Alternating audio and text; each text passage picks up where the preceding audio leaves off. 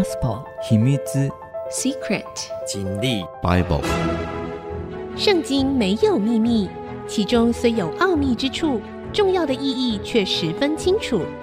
请听曾阳晴为你解密。这里是 IC 之音组合广播 FM 九七点五，欢迎您收听《圣经没有秘密》，我是说书人曾阳晴。这个节目呢，同步在 Apple 的 Podcast、Google 的 Podcast 上架。如果您在 Podcast 收听，欢迎您按下订阅，就会每一集收到我们的节目，收听极其方便呐、好，上一次呢，我们讲到了。以色列这个国家呢，在君王时期，差不多在三千年前呢，分裂为南北两国。现在呢的北国啊，大概在差不多 B.C. 七百多年的时候，已经快要灭亡了。七百二十年的时候，哈，那南国基本上我们称它为犹大国。这时候呢，正是第十一位君王亚哈斯啊。亚哈斯这位君王呢，他背离了上帝。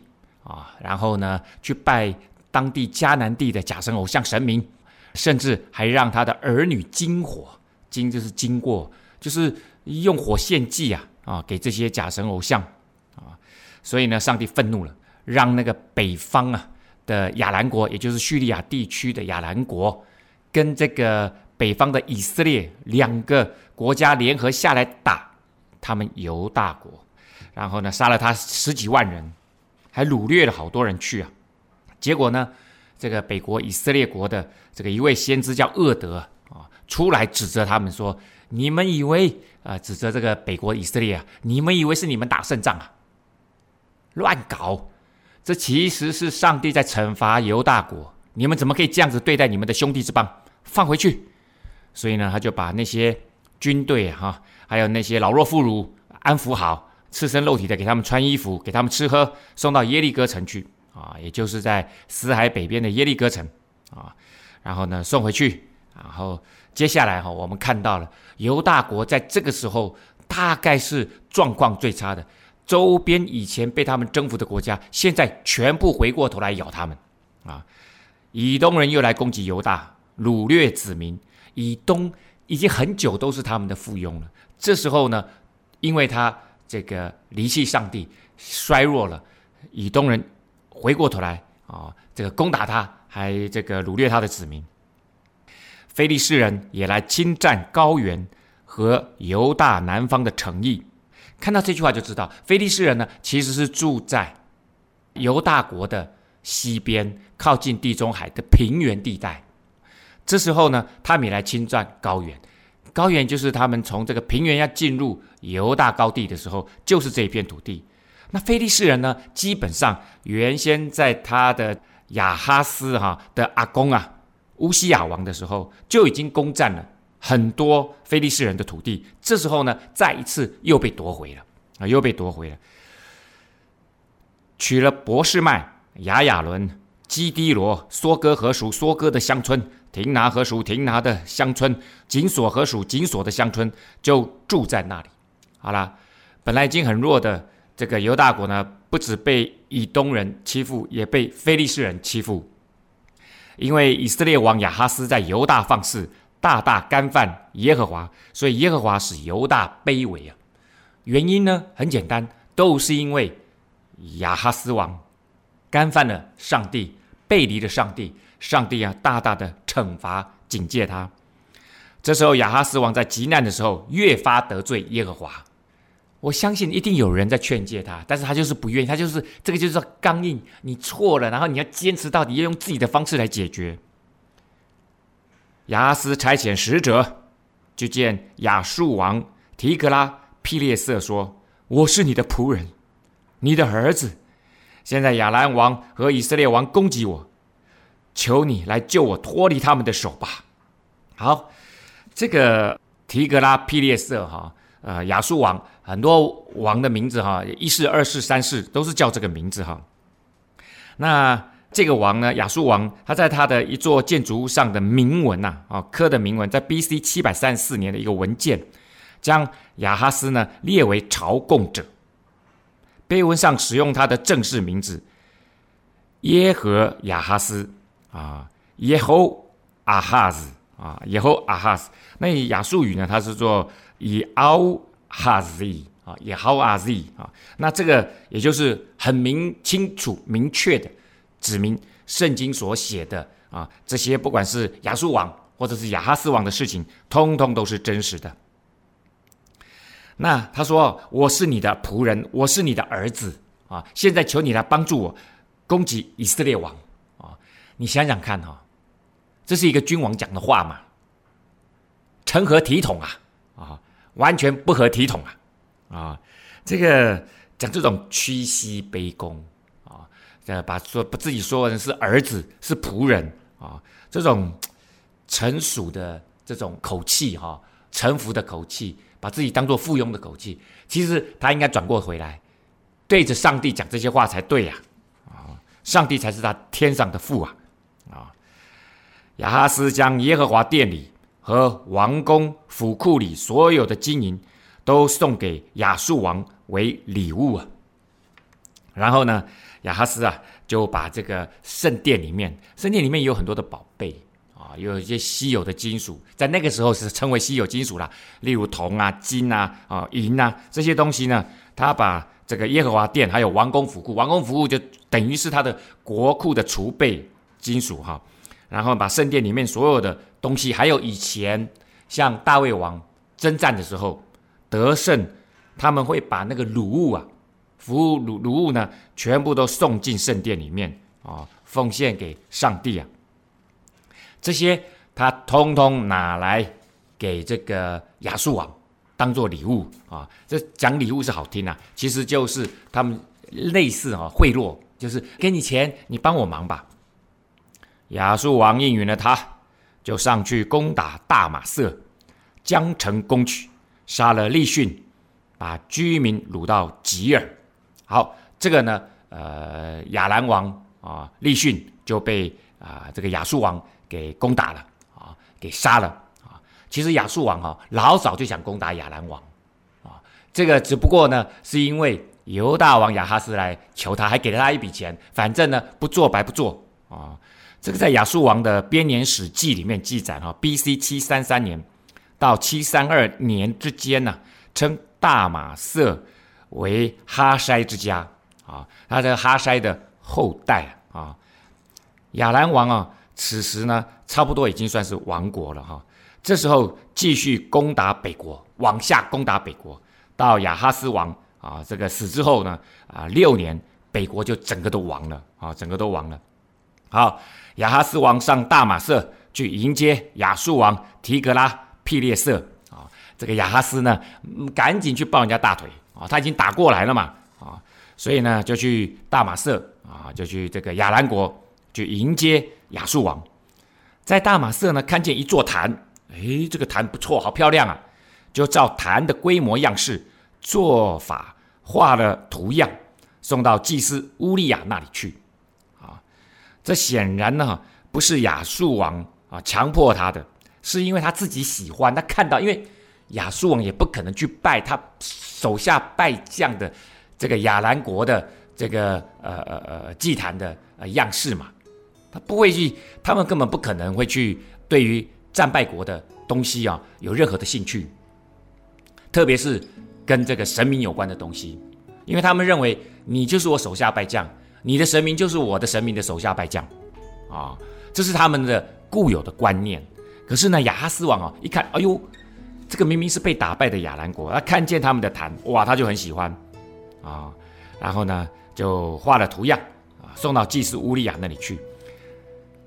不知道大家还记不记得以前乌西亚王哦最强盛的时候的呃这个犹大国最强盛的一个君王哈乌西亚王哈他太过强盛了以后他觉得自己不得了了不得就进了圣殿碾香啊然后结果被祭司喝止。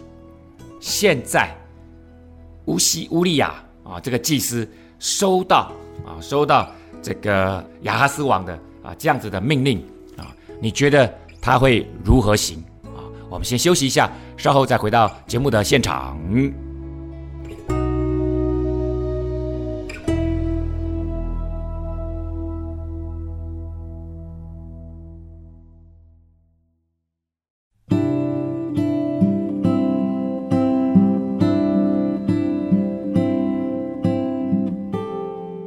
欢迎您回到《圣经没有秘密》，我是说书人曾阳晴。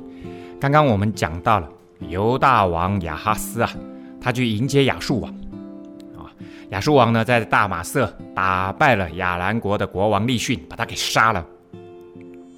结果呢，他在迎接亚述王的过程当中，在大马色就看见了一座坛呢，哇，觉得很漂亮，就画了图样回来呢，叫。乌利亚啊，送回祭司，那他他人还没回去哦，他先送图回去哦，给祭司乌利亚那里，叫祭司呢按图索骥，就帮我造一个坛。那我们想哈、祭司应该是做上帝的事情，上帝才是他真正最后的老板啊。上帝规范了啊，圣殿应该怎么样，祭坛应该怎么样，那有一定规范的啦。结果呢，祭司乌利亚就照着亚哈斯王从大马色送来的图样，在亚哈斯王。还没有从大马色回来之前，建筑一座坛，看看没有？这种软骨头的祭司啊，乌利亚啊，完全臣服啊，完全臣服啊，不敢站出来。这个有一点骨头的啊，来跟这个君王抗争啊。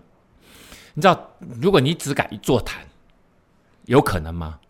是不可能的事情，因为呢，你会动到整体的布局啊，啊。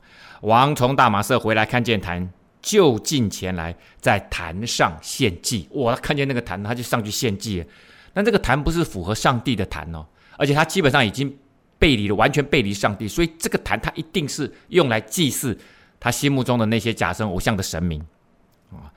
烧燔祭、素祭、交奠祭，将平安祭牲的血洒在坛上，又将耶和华面前的铜坛从耶和华殿。和新坛的中间搬到新坛的北边啊，那一般来说哈，这个圣殿的正前方其实是面对东方的，面对东方的啊。那他把新坛哈跟这个耶和华圣殿的大门的中间原本的那个坛啊祭坛呢，他就把它搬到北边去了啊。所以你看看他动到布局咯，动到布局，因为他要取代他嘛啊。然后呢，呃，亚哈斯呢就吩咐啊，祭司乌利亚说：早晨的燔祭，晚上的素祭，王的燔祭、素祭，国内众民的燔祭、素祭、奠祭，都要烧在大坛上。啊，燔祭牲和平安祭牲的血也要洒在这坛上。只是铜坛，我要用以求问耶和华，其他的呢都没问题了啊，就是反正。你祭司要怎么做，你就该怎么做就怎么做。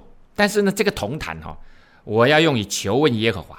这个求问哈，一般来讲啊，我我们以前讲过好多次求问式的祷告啊。但是这个求问呢，哎，跟一般我们讲的求问不一样啊。这个求问它是异教徒啊啊，就是不是这个犹太教的啊，也不是基督教的这样子的一个宗教，在当地迦南地，在西亚地区。啊，这两河流域呢，他们是用来检验占卜动物内脏啊。他们把动物杀了，然后就是这些被牺牲的动物啊，然后把它内脏挖出来，看看它内脏好不好啊。然后他们用这种方式来求问神明。只要你离开上帝，求问你前方的道路，求问你未来的命运，求问你的生命的状态，这些无论任何形式。都为上帝所厌恶啊，包括星象啦，包括算命啦，啊，包括求神问卜啦，这些都是上帝所厌恶的哦。所以呢，你看这位先生，他把那个东西搬来圣殿前面，然后之后他来求问耶和华，求问耶和华不会这样求问的了。所以这句话明显的就是一个冲突。求问啊，就是我要用占卜的方式来来寻求上帝，其实根本不是求问耶和华，他就是在求问那些呃这个呃假神偶像的神明，因为他好多的做法，他其实真正在敬拜，他自己在敬拜的祭司系统也许还在敬拜上帝，可是他自己敬拜的，他带领全国进入一个拜假神偶像的状态当中了。祭司乌利亚就照着亚哈斯所吩咐的行了啊，亚哈斯王打掉盆座。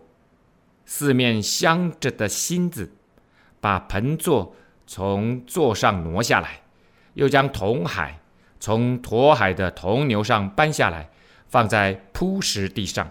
啊，那个铜海很大很大，下面有十二只铜牛啊，他就把它拆了啊，这个铜海呢，一般来讲是圆的，高五肘啊，五肘大概就是两百五十公尺，两百五十公分呐啊，近十肘，就它直径呢，差不多是呃五公尺啊，这样是大的一个圆周啊，圆周呢大概是三十肘。那我们知道啊，这个是大致的数字啦，大致的数字，我们说三点一四一五六啊，这个，所以呢，它这个径十肘乘以三点一四，应该是三十一肘才对嘛，哈，哎，就还三十肘，差不多就好了哈。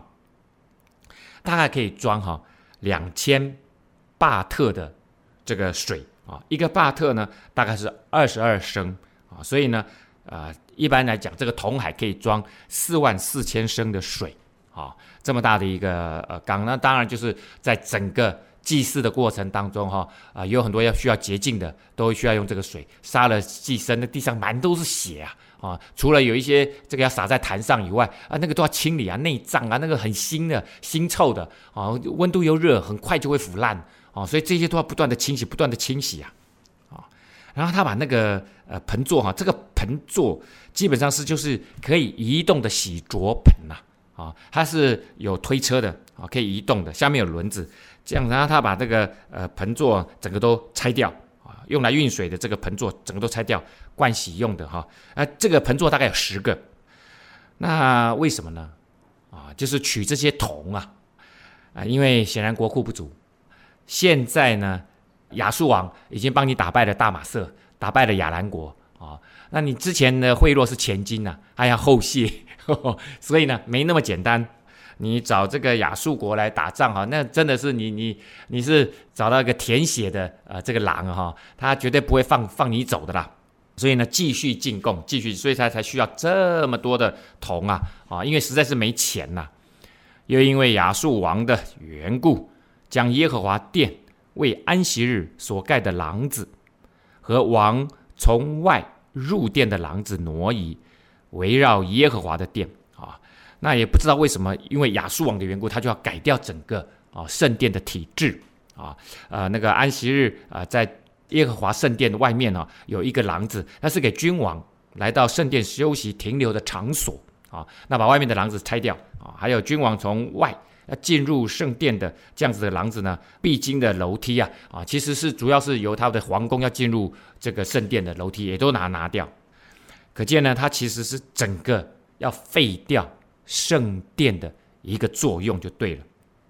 亚哈斯王将神殿里的器皿都聚集了来，毁坏了，且封锁耶和华殿的门，在耶路撒冷各处的拐角建筑祭坛啊。这个祭坛当然不是献祭给上帝的，他把耶路撒冷各处的拐角都盖上什么？都盖上敬拜、献祭给亚假神偶像神明的这些祭坛。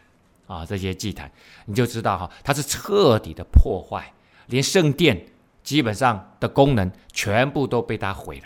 圣殿是什么？圣殿是神与人会面的地方，相会的地方啊。所以呢，他已经完全断绝了他要与上帝相会的任何可能性啊啊，任何可能性。又在犹大各城建立秋坛，与别神烧香。惹动耶和华他列祖神的怒气。以前的君王很少在这个各地哈外地建假神偶像的庙就对了，他到处去盖。好了，最后一句呢，亚哈斯其余的事和他的行为，自始至终都写在犹大和以色列诸王记上。亚哈斯与他列祖同睡，葬在耶路撒冷里，没有送入以色列诸王的坟墓。他儿子希西家接续他做王。所以呢，你会发现。亚哈斯王一样不被当作君王来认可。他死的那一天呢，他们只是把他放在这一个家族的大卫家族的坟墓里面。大卫家族里面很多人呐，可是呢，每一代里面只有一个出来当君王，其他的都葬在家族坟墓里面。他不过是被当作其中 one of 一个家族的成员而已，而不是当作以色列诸王的坟墓啊。接下来呢，我们就要来看他的儿子西西家接续他做王。西西家可以说是犹大国南国啊，这时候其实北国已经快灭了啊。他就位六年，北国就灭了。所以呢，其实整个以色列国或者是犹大国只剩他一个人啊，只剩他一个这个君王。而这个君王呢，西西家啊，活出了一个不一样的见证啊。我们休息一下，稍后再回到节目的现场。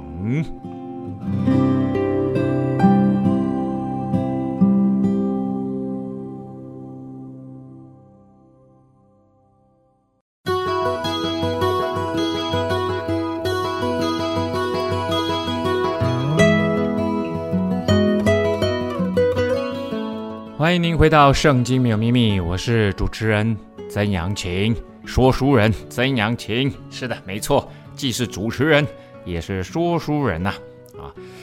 好，我们刚刚讲到了南国亚哈斯王啊，他的这个呃政权呢啊，等于算是结束了。在他第十二年的时候呢，北国最后一位君王何西亚也登基了。在撒玛利亚呢，是最后一任君王，只做了九年啊。那我们还是在讲西西家之前呢，还是把这个北国做一个结束啊。犹大王亚哈斯十二年，以拉的儿子何西亚在撒玛利亚登基做以色列王九年，这也是啊这个君王时期北国以色列国的最后的九年，B.C. 七百三十二年到七百二十四年，跨九年。他行耶和华眼中看为恶的事，只是不像在他以前的以色列诸王啊，反正呢就是不相信上帝啊啊，违反上帝的律法，违反上帝的啊这个规范啊，然后做一个犯罪的君王啊啊。那他说不像他以前的以色列诸王，只有他这样子写，也就是他可能没有用力推广啊拜。北国的第一位君王耶罗波安呢，他所设立的金牛犊啊，或者是其他君王大力推行的巴利亚斯他路的这样子的一个啊这个信仰啊，亚述王撒曼以色上来攻击何西亚，何西亚就服侍他，给他进贡。亚述王打败了这个亚兰王，打败了叙利亚的亚兰王，他一定顺势就往下攻打。而不可能，然后就班师回朝，因为呢，呃，无论是这个亚兰国啊，就是以以这叙利亚，或者是下面的以色列啊，这个或者是接下来的犹大国这一块地区，长期以来都是亚述帝国这个视为眼中钉，很早以前就想要啊把它攻打下来，好久了啊，好不容易这一次呢，已经灭了亚兰国。所以他绝对不可能放过以色列国，也不可能放过犹大国。所以之前犹大国亚哈斯王去求他啊，你真的是呃求狮子老虎啊来帮你驱逐这些野狼啊哈。好，那这个撒曼以色呢，他这个亚述王哈，他呃在 B.C. 七二七到七二二年啊执政，他只有五年呐啊。那他在这个时候呢下来攻打河西亚。那何西亚呢，要给他进贡啊，就当他的这个，当他这个附庸啊。这时候的北国以色列领土其实只剩一小块而已。我们知道之前哈，北方大片的土地，还有呃约旦河东边的大片土地，其实都已经早就被占据了啊，早就被占据了啊。他现在只剩下约旦河西一小块而已啊，一小块而已。那这个何西亚呢，后来居然又背叛。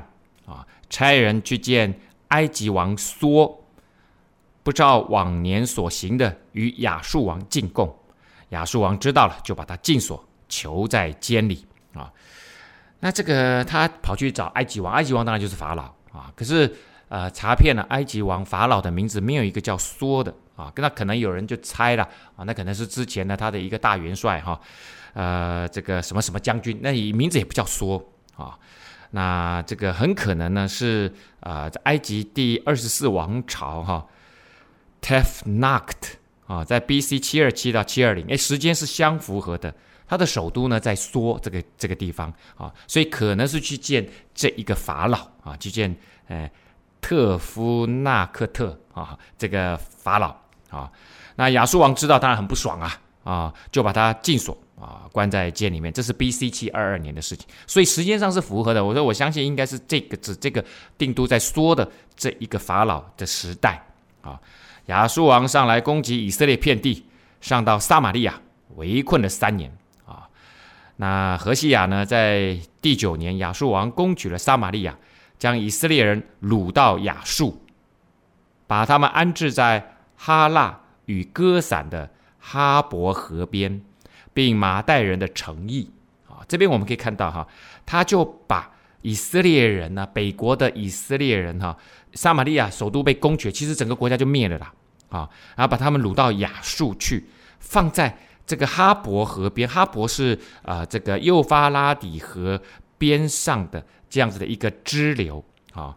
那歌散呢，它其实就是亚述一个省的省会啊。这个省会呢，就在哈伯河的上游，好的上游，所以把他们安置在这里。还有马代人的诚意，马代人就是波斯人啊，这时候还没有兴起啊。这个一般来讲是这样子哈，亚述之后是巴比伦，巴比伦之后就是波斯。啊，他们的顺序是这样。那这个时候的波斯，你可以看得出来啊，以及巴比伦都是在亚述的控制之下啊，在这一大块土地上面，现在目前都是在亚述的控制之下。那这是第二批啊，北国人民。北国人民呢，这个以色列国主要有十个支派啊。那上一次呢，被掳。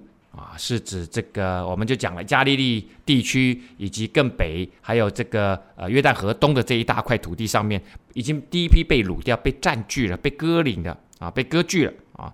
接下来呢，就是亚述第二次啊，服把这个啊撒玛利亚，就是在约旦河西地区的这一群人掳掉了。他还有记录哦，非常清楚的记录，两万七千二百九十人啊。那他对一个。啊，这个虽然只是剩余一小块土地的以色列国来讲啊，两万多人好像不是很多，但是呢，他其实掳去的大部分都是贵族啊、贵胄、官员呐，啊，就是比较有钱的，把他掳走啊。那这个掳人啊，勒赎啊，不是掳人到这个被占领的这个呃呃国家哈、被你战败的国家呢，然后你把它掳到你你所安置的地方去。啊，这样子一个政策在亚述帝国已经推行了将近四百年。那这个掳去、分散、安置，啊啊，安置的地区呢，大部分都是散置的，他不让你住在一起啊，这边放几个，那边放几个，这样子哈，以至于整个以色列十个支派就因为这样子的一个政策啊，他们再也没有机会返回他们祖先。上帝给他们的那块土地迦南美地啊，这块土地上啊，再也没有机会回去了。所以呢，现今的犹太人哈，我们都讲犹太人，犹太犹大犹大犹大，因为原先是犹大支派，犹太人啊。那以色列国呢，基本上啊，这十个支派已经没有了，已经没有了哈。那嗯，萨尔根二世啊，这个是啊，这个亚述王之后的接续的啊，这个王哈，萨尔根二世呢，宣称啊，其实是他的爸爸把他打下来。但是他爸爸没过多久就死了。我们刚刚讲了嘛，他 B.C. 呃，他的呃撒曼以色王只执政了五年，那打完了撒玛利亚，他其实就死了。后来就是萨尔根二世啊接续，他认为这个打败以色列算是他的政绩啊。他有将其他被征服的民族迁去以色列北国撒玛利亚王境内，撒玛利亚国境内啊。呃，撒玛利亚不是国啊，但是他其实就用撒玛利亚来代替以色列国，也就是他迁了。这个以色列人民到两河流域，到波斯马代啊，那那个那个地区去，然后他也把两河流域啊，巴比伦人也迁到哪里？也迁到了撒玛利亚。那这个之后我们会再多说一点啊，多说一点。这是因为以色列人得罪那领他们出埃及地、脱离埃及王法老之手的耶和华他们的神，去敬畏别神啊，在这个历代志。啊、不管是上下，他都会啊，最终将这个民族所面临的啊这样子的命运啊，都放在上帝的眼中来做最后的判定。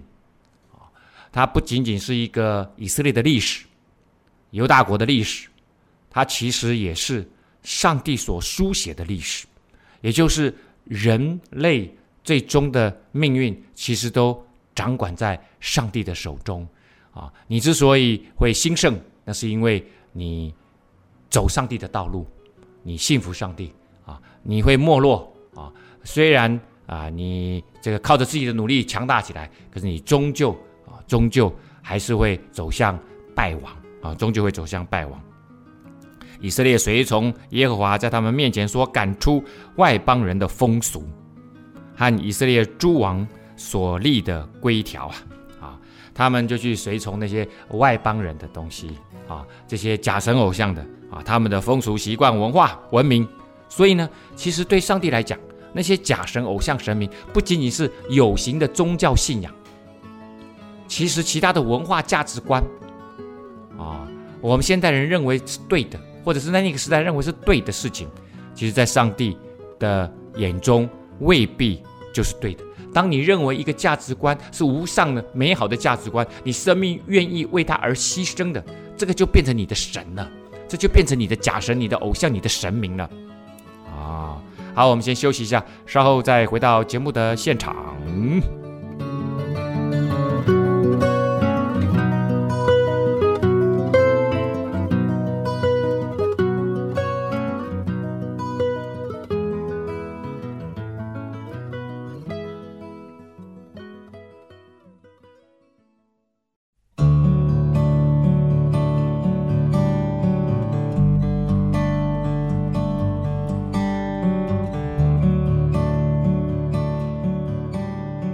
欢迎您回到《圣经没有秘密》，我是主持人曾阳晴，说书人曾阳晴。好的，刚刚我们已经讲到了哈，北国呢，何西亚王啊啊，基本上已经完全被灭绝了。那接下来这一段呢，都在检讨啊，以色列这个国家之所以灭亡的原因，以色列人暗中行不正的事，违背耶和华他们的神。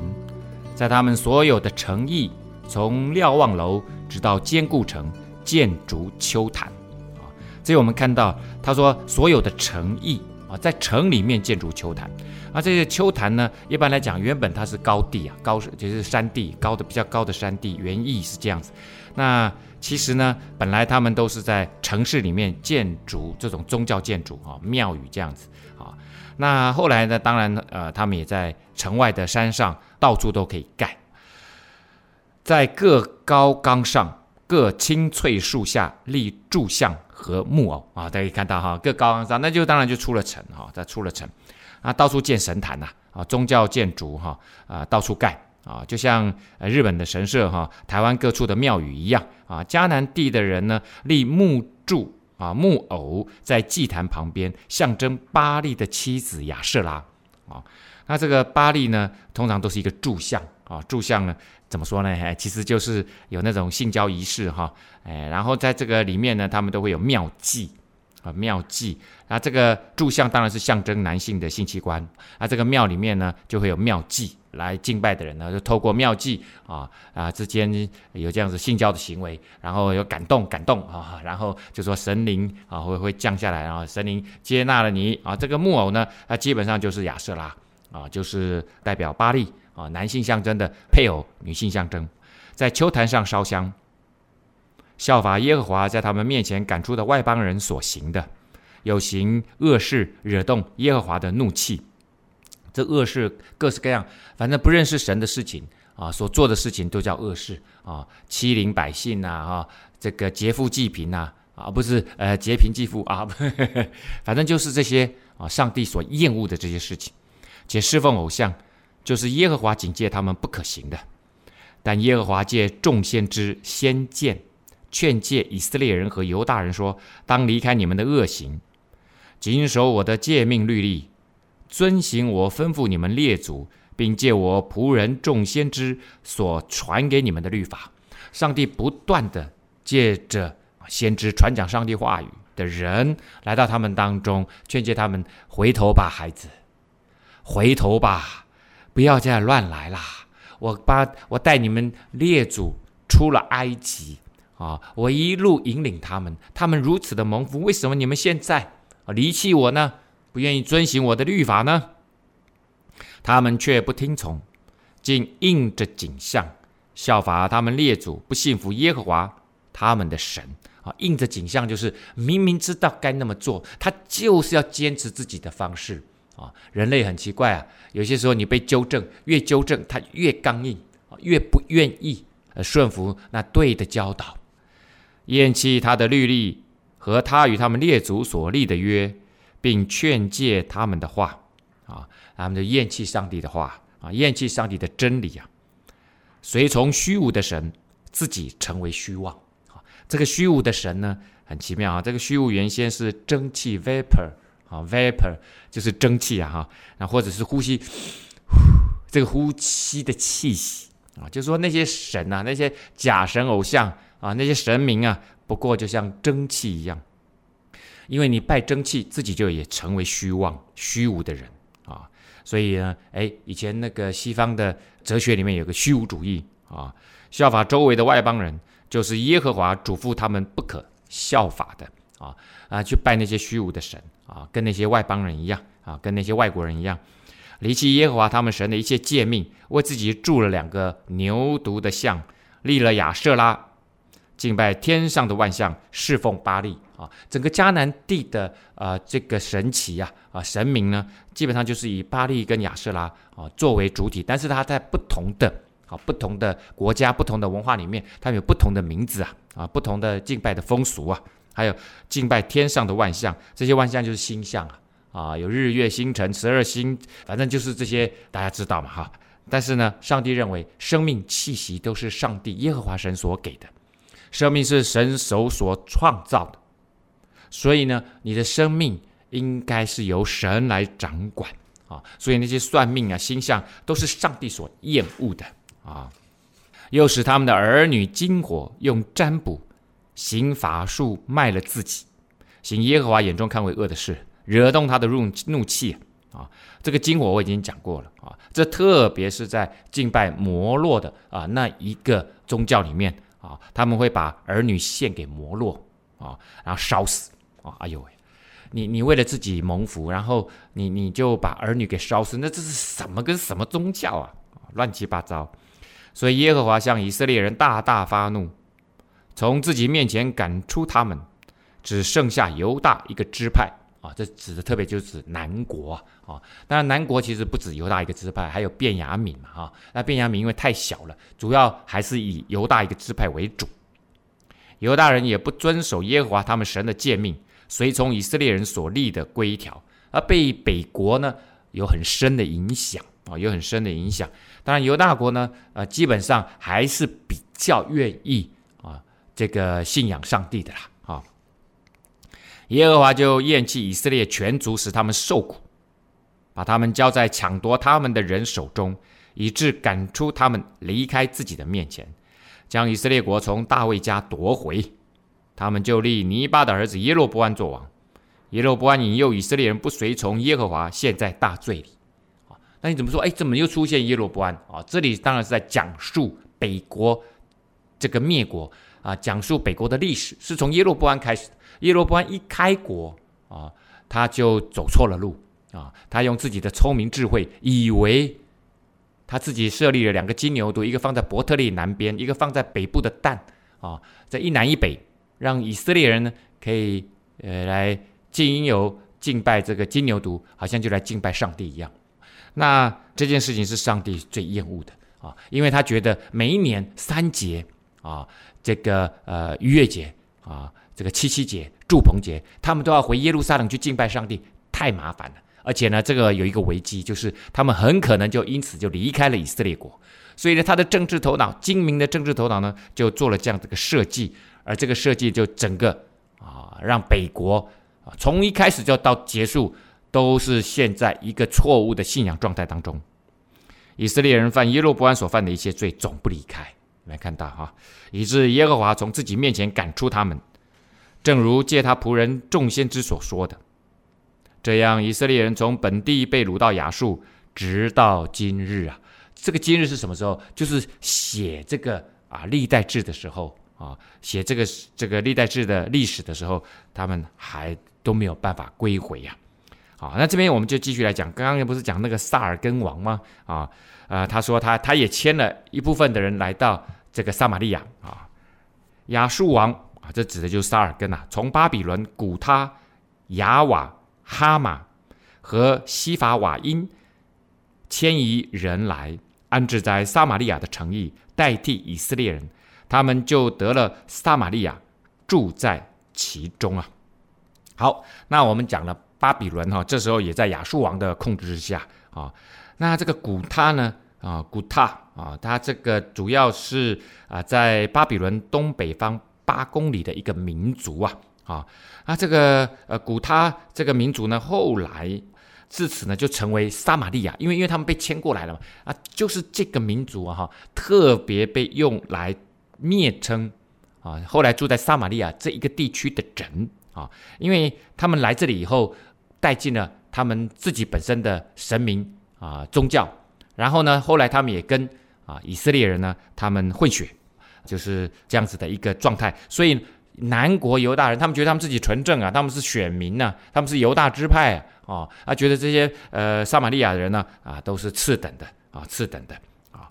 那这个哈马大概在叙利亚北方七百公里啊，西法瓦因呢，呃，在叙利亚的一个地方的一个城市啊，所以大概迁过来的人哈，以以北方亚兰国叙利亚地区，还有呢巴比伦地区啊附近的。啊，这样子附近城邑的人呢，把他们迁过来，主要呃等于算是一个种族灭绝啊，呃，然后呃代替以色列人，然后又跟以色列人呢混血啊，以至于以色列整个文化基本上都被铲除了，他们才住在那里，不敬畏耶和华，所以耶和华叫狮子进入他们中间，咬死了一些人啊，他们可能亵渎上帝了啊，结果呢就有人跑去告诉亚述王说。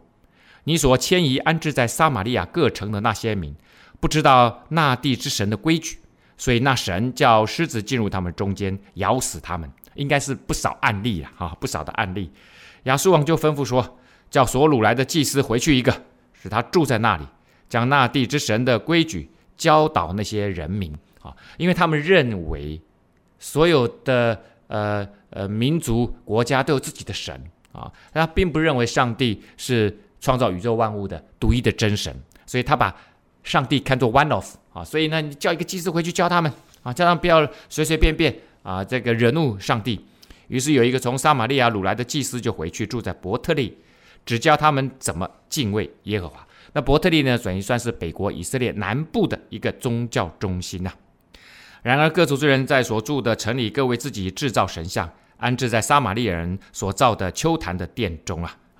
那第一次出现撒玛利亚后面加个人，也就是代表后来的这个混血的这群人当中哈，巴比伦就铸制造舒哥比纳像，古他人制造逆甲像，哈马人制造呃亚示玛像，各式各样的神像啊啊，各式各样的神像，他们惧怕耶和华，也从他们中间啊这个立秋坛的祭司，为他们在有秋坛的殿中献祭。他们又惧怕耶和华，又侍奉自己的神，从何邦迁移，就随从何邦的风俗啊。他们直到如今仍照先前的风俗去行，不专心敬畏耶和华，不全守自己的规矩典章，也不遵守耶和华所吩咐雅各后裔的律法诫命啊。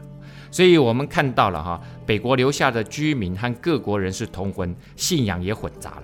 因此，南国犹大人便开始藐视撒玛利亚人为不洁净的狗，哈，用这样子来称呼他们。好，我们今天的节目呢，到这个地方告一个段落了。北国的历史呢，基本上已经结束了。下一次我们就会来讲哈，还存留的犹大国啊，他们的这位君王西西家王的历史。圣经没有秘密，我们下次再会。